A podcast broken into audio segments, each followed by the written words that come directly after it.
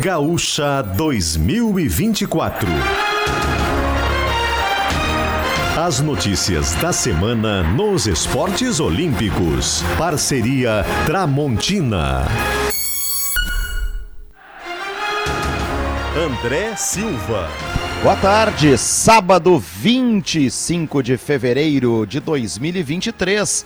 Faltando 516 dias para os Jogos Olímpicos, 549 para os Paralímpicos e 237 para os Jogos Pan-Americanos de Santiago. Está no ar a edição número 59 do Gaúcha 2024. Hoje apresentado aqui de Santa Cruz do Sul, com o apoio também da Prefeitura Municipal de Santa Cruz do Sul. Viver aqui é bem melhor. E agradecendo também o professor Heleno Hausmann, que nos recebe aqui na tarde deste sábado para a apresentação do Gaúcha 2024. E vamos então falar de basquete.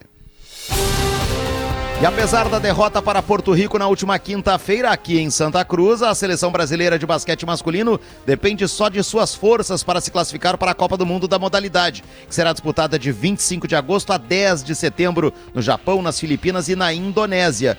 Para obter a vaga, o time de Gustavo Deconte necessita vencer os Estados Unidos neste domingo. A partida mais uma vez será disputada no ginásio poliesportivo. A vitória da última quinta praticamente classificou os porto-riquenhos e quem celebrou muito foi o ex-jogador Carlos Arroio, hoje integrante da comissão técnica da seleção caribenha.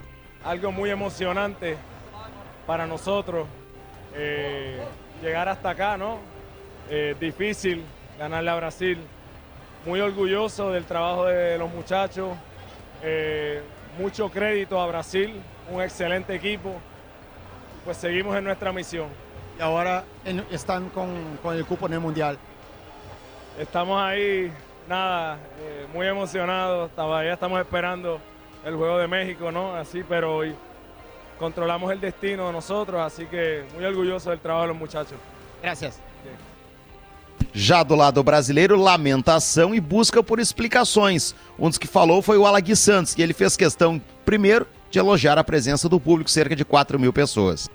Cara, foi um tremendo, um tremendo trabalho da parte da torcida, assim, todo mundo é, em cima do jogo, a gente escutava o ginásio tremer, cada bola que a gente fazia, então é, agradecer todo mundo que veio, né, e que eles façam o mesmo papel né, contra os Estados Unidos fica em cima do jogo, né, Gui? A cabeça ainda tá milhão, enfim. Só amanhã, de repente, para dar uma analisada legal, né? Olhar os lances.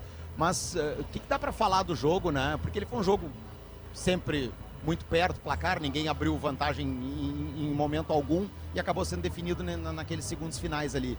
O que, que você acha que, que de repente faltou para a seleção? Você é que faltou alguma coisa? Cara, é igual eu falei, o aproveitamento deles foi um pouco acima do normal hoje. É, a gente sabia que eles têm jogadores de qualidade, mas é, a, a, aproveitamento de bola de três deles hoje, matando bolas contestadas em cima da gente. Mas mesmo assim a gente tem que estar pronto para se isso acontecer, a gente melhorar na defesa, é, ter mais ajuda e tudo mais. Mas igual, é, igual eu falei também, é, a gente tem que focar para o próximo jogo agora, já passou, não tem nada que a gente pode mudar, então a gente tem que se preparar agora para ganhar dos Estados Unidos. A vaga vem no domingo com essa vitória. E eles vêm com um time de muitos caras da, da liga onde tu tá jogando, da J-League, né? O que, que dá para dizer do time, o que, que tu tem de conhecimento né, dos jogadores que vêm pela, pelo lado de lá? Cara, é, é totalmente diferente você jogar lá e jogar aqui, porque jogo da NBA e jogo da, da FIBA é totalmente diferente. São grandes jogadores, tem bons jogadores lá, mas a gente tem que ver como eles vão se lidar com essa regra da FIBA e tudo mais, mas isso não está sobre o nosso controle. A gente só tem que ir lá defender eles o mais firme que a gente conseguir e, e ganhar o jogo, porque a gente precisa ganhar para classificar. Como é que foi o fim de semana de All-Star lá? Cara, foi da hora, foi da hora, uma experiência bacana. É, ficou meio corrido para mim, a apresentação aqui foi dia 19, eu cheguei dia 21, é, um dia e meio viajando para vir para cá e tudo mais, mas é, em geral assim foi muito da hora a experiência, poder jogar com caras com grandes nomes assistindo, tinha lá é, o pai do Scott Pippen Jr., o Scott Pippen, o Shaquille O'Neal, os caras tipo assim que são lendas na NBA assistindo a gente, então uma puta experiência. Valeu, velho, bom jogo domingo. Obrigado, obrigado. Esse é o Gui Santos, jogador do Santa Cruz Warriors, lá na J-League, ele que foi selecionado ano passado no draft pela equipe do Golden State. Já o experiente Vitor Benite era um dos mais abatidos da equipe brasileira após a derrota.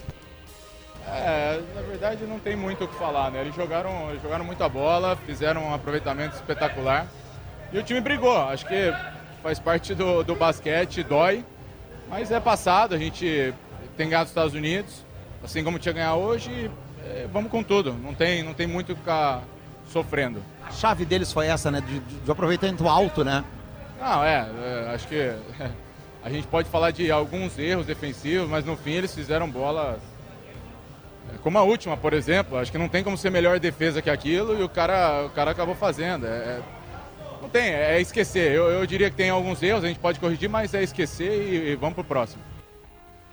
Tá aí o Benite. Já o ala Léo Mendel está projetando recuperação através da correção dos erros. Ele está explicando quais erros cometeu a seleção brasileira. Ah, com certeza. A gente, a gente veio para ganhar os dois jogos, mas o basquete é assim. Eles fizeram uma grande partida também em Porto Rico. E, enfim, acho que a gente tem que aprender com nossos erros, né? A gente teve alguns erros graves durante a partida que, nesse nível de basquete, a gente não pode cometer. A gente tem que aprender com eles e tentar não errar de novo contra os Estados Unidos, que a nossa chance de ganhar aumenta muito se a gente conseguir seguir o nosso, é, nossa estratégia, seguir o nosso plano de jogo sem cometer esses tipos de erros que são, que são muito graves, né? É, agora pensando nos Estados Unidos, é, ganhando esse jogo a nossa chance de classificação é quase 100%, então vamos para ganhar e, e, fazer o nosso papel aqui. Você fala mais em corrigir na tábua ofensiva ou na tábua defensiva?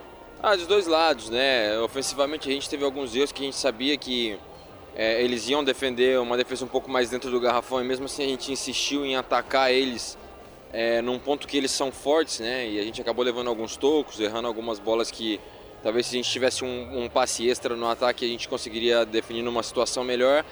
E na defesa a gente cometeu alguns erros muito graves, né? Acho que a gente fez quatro ou cinco faltas os três que proporcionaram quatro pontos para eles, saídas de bloqueio que a gente deveria ter trocado e, e a gente não trocou e estava combinado antes. Então é, são alguns erros que a gente não pode cometer de novo. São coisas que a gente trabalha durante a semana, a gente combina entre a gente e a gente tem que seguir esse plano e não errar, né?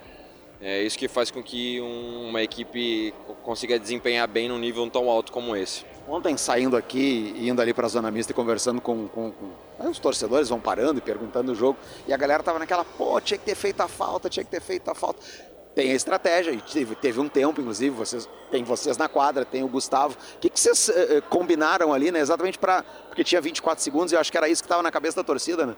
É, cara, é assim, é muito, é muito fácil você terminar o jogo e falar, ah, se a gente tivesse feito aquela ação, se tivesse feito aquela bandeja, se tivesse feito aquela falta. Com certeza, são opções que podem acontecer dentro do jogo.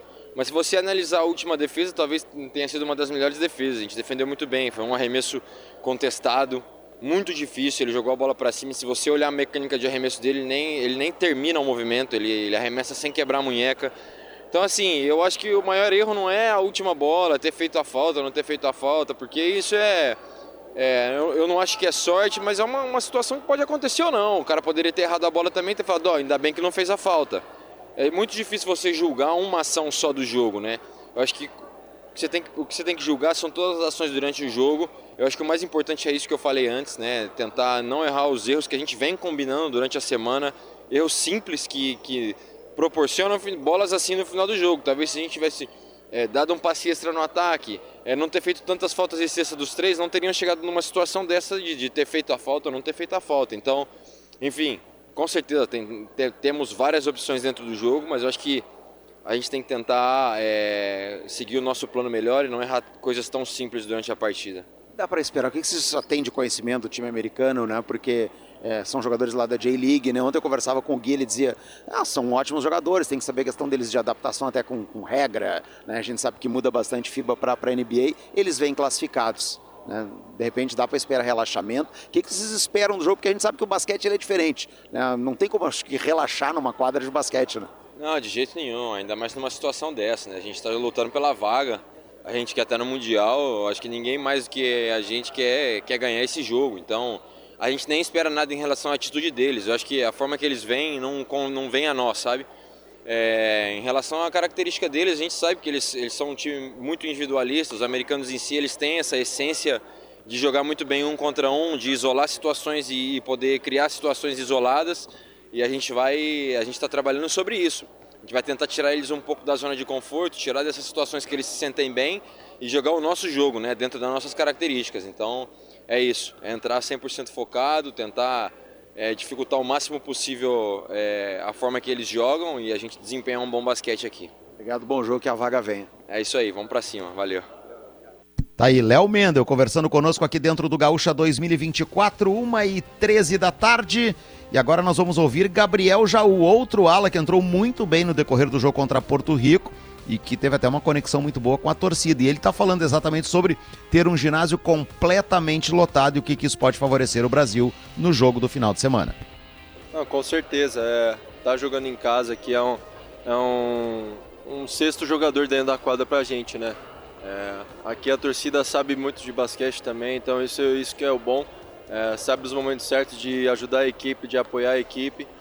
E então, é, com certeza, eu acho que on, uh, ontem já tivemos um grande público e já ajudaram muito a gente.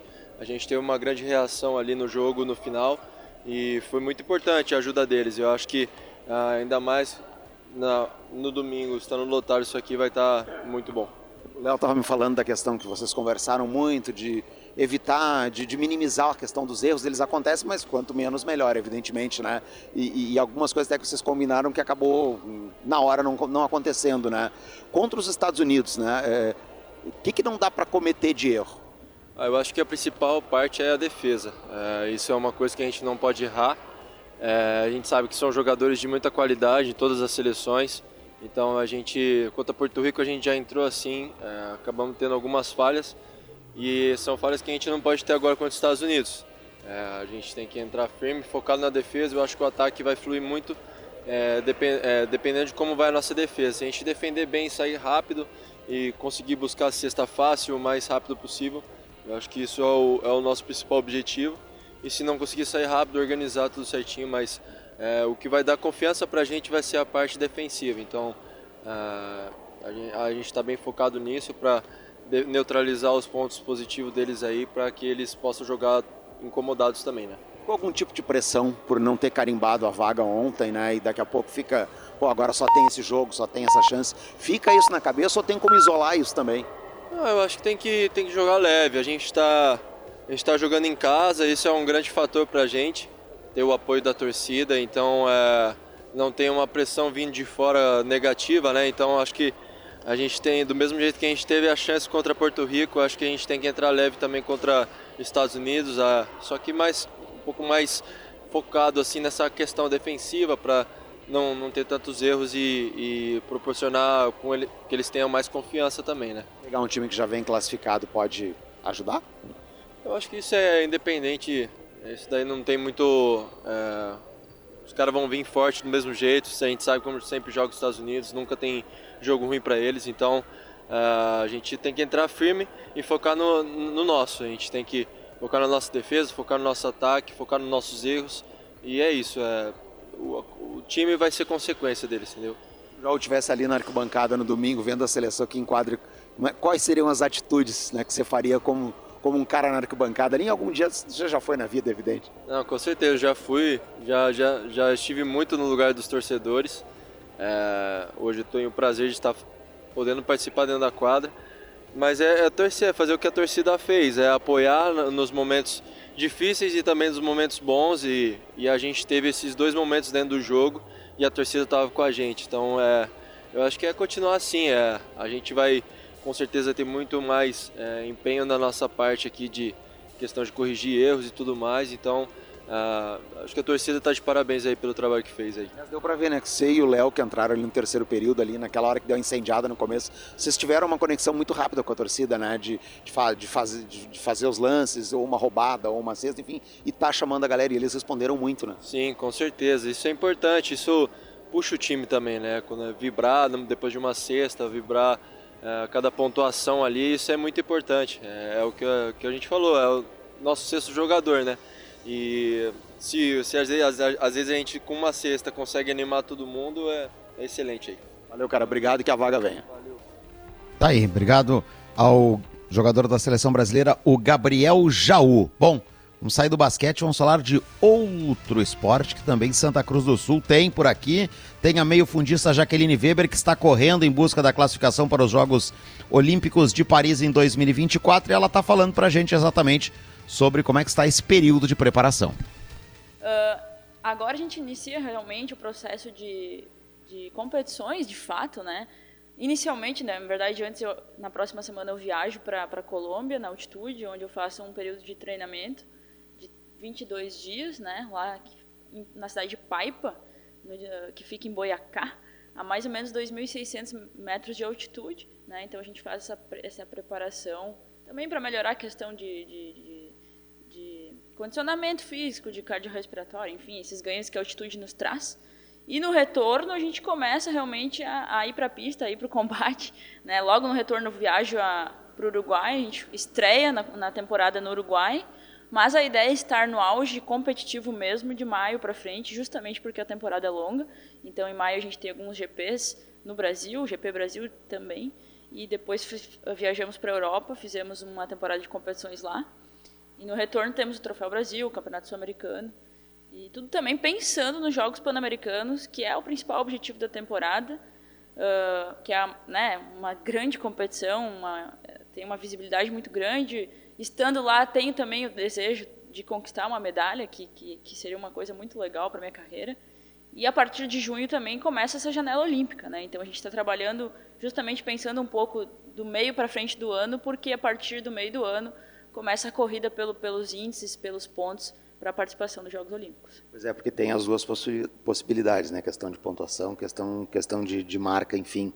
É, como é que você está trabalhando isso, né? Porque imagino que você com o Fabiano, enfim, vocês estão montando um calendário exatamente que envolva né, competitividade, não, um desgaste não tão grande assim também para poder estar tá, tá sempre bem e também competições que possam te dar, né? É, essa, não adianta ser uma competição fácil que não, tu, de repente tu não vai conseguir chegar, chegar, chegar em, em, marcas importantes. Como é que se monta isso? Como é que vocês estão fazendo essa elaboração?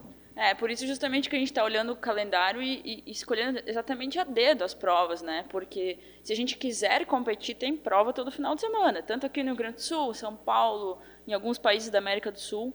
Só que há algumas competições que elas pontuam realmente mais, né? Então, competições chaves como o Troféu Brasil, que é o campeonato nacional, é muito importante. O Campeonato Sul-Americano, que é o campeonato de área também, ele pontua muito bem. Então, essas são as primeiras grandes competições na América do Sul, até, até junho, né? Até o GP Brasil também tem uma pontuação muito boa. E as provas realmente na Europa, que como um todo tem um nível de pontuação e um nível técnico melhor. Então, as provas na Europa a gente quer aproveitar também para estar muito bem e buscar melhores marcas pessoais. E por que não, né, melhorando a marca pessoal, a gente já começa daqui a pouco, mesmo nesse ano, a, a mirar o índice mesmo, a marca mínima, que é uns 59,80. Então vai ser um processo de, de, natural, assim, que a gente vai sentindo, mas que realmente as provas são uh, escolhidas muito estrategicamente pelas questões de ponto e de nível técnico. É, claro tem o PAN, né, e você disse a principal competição eh, deste ano e depois tem a Olimpíada que é acaba em novembro, então vai dar tem um período de descanso, então vai dar um tempo também muito curto, né?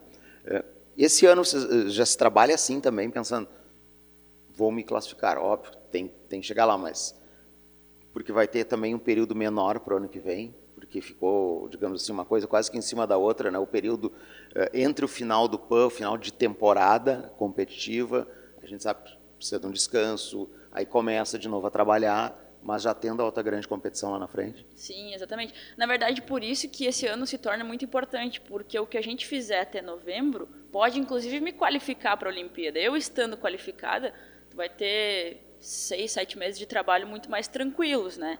Se for por índice. Mesmo por pontuação, como a gente falou, a questão do, do, do, do Pan-Americano e do Sul-Americano já valerem nesse ano pro ano que vem, são muito importantes. Então, a gente vai, mesmo que não se classifique totalmente por pontos, fazendo boas competições esse ano, a gente bota um pé e meio na Olimpíada do ano que vem. Então, realmente, por isso que a gente está segurando agora um pouco no início, de estar bem mais ou menos de junho para frente, porque é realmente onde a janela começa. E, e, e depois terá sim um período de, de descanso uh, para fazer uma temporada mais curta em 2024 e mais objetiva, assim, mais, mais, mais treinos e provas ainda mais específicas para garantir essa vaga e chegar bem na Olimpíada, né? Que, que estando na Olimpíada, a ideia é ir passando, pelo menos o primeiro tiro eu quero passar, né? Da eliminatória, correr a semifinal e aí tudo tava, aí, aí a sorte está em jogo, aí tudo tá valendo. A Olimpíada ela teve perto já, né? E o que que significa para você, né? É não só atingir a marca, né, mas é, já projetando assim na tua cabeça de estar lá, né, de estar na Olimpíada, né, que é o desejo de todo atleta, evidentemente. Que, qual é o significado né, para você disso, de atingir esse objetivo? Porque estar numa grande competição sempre é legal, mas essa é a maior de todas. Sim, a Olimpíada acho que é o sonho de qualquer atleta, mas é legal quando ela passa a ser o objetivo, né? Muda um pouco, porque eu, eu diria que até 2016 ela era muito um sonho. 2020 já começou a ficar mais objetivo, né? Para Tóquio que acabou sendo 2021. E para Paris, mais do que nunca, ela é palpável, ela está aí. Então, para mim, é como se fosse uh, o, o auge de tudo, de tudo que eu sempre trabalhei, de quase 17, quase 18 anos de carreira, desde que eu comecei lá, criancinha, culminando nesse momento. Então, é, é um misto de emoções, sensações que a gente tem que uh, controlar, que a gente tem que né, viver tudo isso, ter tranquilidade e, e, e usar isso pra, como combustível para fazer realmente acontecer. Então, é, é, um sonho, é uma mistura de sonho com realidade acontecendo ao mesmo tempo e, e vivendo esse momento ao lado do Fabiano, né, que é uma das coisas mais legais, porque ele não é só o meu treinador, ele é meu noivo. E ele teve essas vivências também, então ele sabe de toda essa emoção, essa expectativa.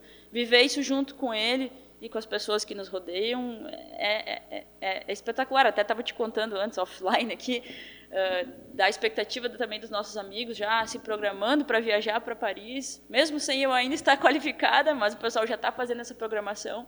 Então, tudo isso gera na gente ainda mais vontade, energia, sinergia também, para fazer isso acontecer de fato. A gente está aqui na sede do projeto, né? Eu lembro da outra vez que eu conversei contigo, tu falou muito sobre, sobre isso, sobre esse desejo, né? De, de, de retribuir de alguma forma, de, de, de, ter as crianças, enfim, também uh, trabalhando. Esse convívio com elas também, onde é que ele entra né, dentro desse sonho barra objetivo? O que, que, que essas crianças podem te trazer exatamente para isso? É, é, estar com elas é voltar um pouco no meu passado, né? É lembrar de como, como foi para mim no início e, e, e, novamente, como aquilo era muito um sonho e, e o quanto eu caminhei, evoluí, como isso está perto, né? Então, a gente passa diariamente, diariamente não, às vezes que eu venho aqui e converso com eles, é, é, é, é, voltar nesse passado e lembrar de tudo que eu passei, né, de tudo que eu tive que percorrer para chegar até aqui e, e, e ver que está mais perto e realmente também eu sinto que eu sou um espelho para eles. Isso também é legal, traz essa, esse outro lado de, de, de, de idolatria, enfim, desse lado que, que, o atleta tem também, entende a sua responsabilidade perante a sociedade, né, de inspirar não só as crianças como as pessoas a serem pessoas mais mais saudáveis, mais ativas, ou, ou disciplinadas, ou, né, de terem objetivos e lutarem por ele. Então tudo isso, toda essa bagagem a gente leva junto e, e, e serve de combustível.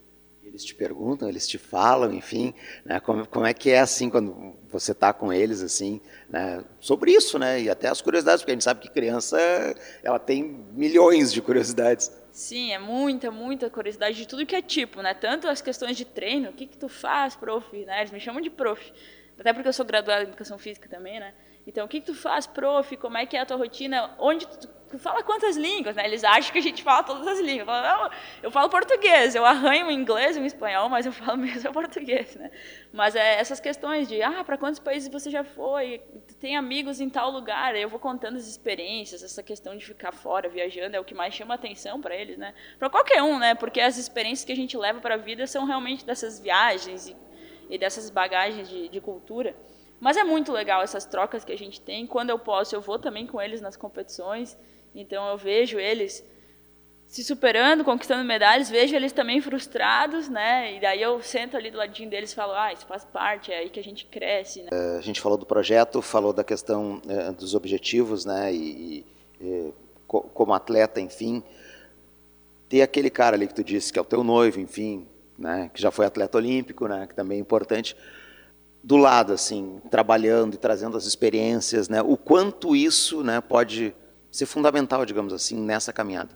Com certeza, já foi, né, até, nesse, até chegar no que nós temos hoje de resultado.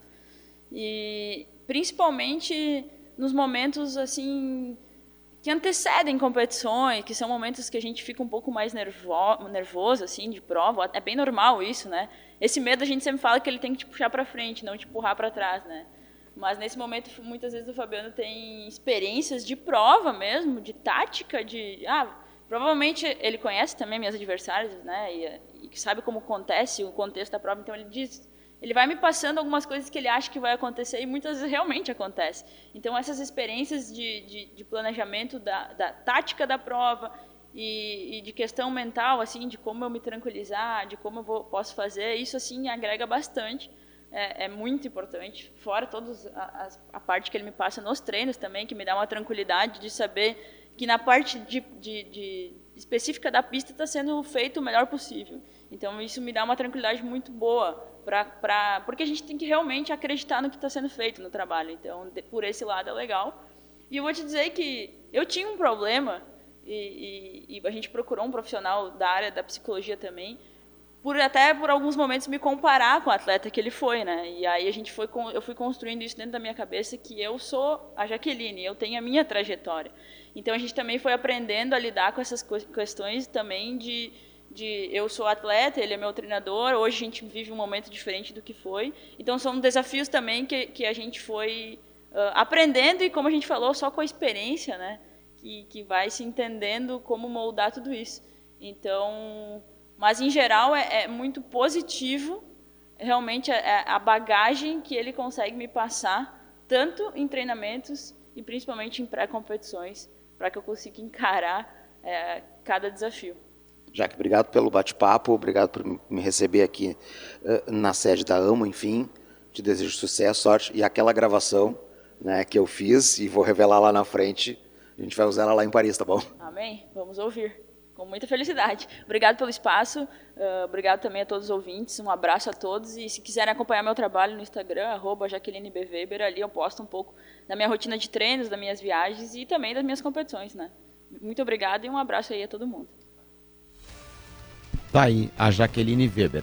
O André Borges, que está na nossa mesa de áudio, o Fabiano Peçanha, nós vamos rodar na outra edição do Gaúcho 2024, até para não estourar, porque já uma e meia tá batendo o sinal aqui. E, evidentemente, na sequência vem aí o Central do Torcedor. Por isso, vamos encerrar o programa agora, né? No seu horário redondinho, edição do Gaúcha 2024, que tem o André Borges, que tem o Rafael Manito, o Douglas Weber na nossa equipe técnica, produção do Douglas Demoliner e da Janaína Ville. E lembre-se, se você quer saber mais sobre esportes olímpicos, acompanha a minha coluna lá em GZH e nos acompanha aqui dentro do Gaúcha 2024, que vai voltar no próximo sábado. Tchau! Gaúcha 2024. As notícias da semana nos esportes olímpicos. Parceria Tramontina.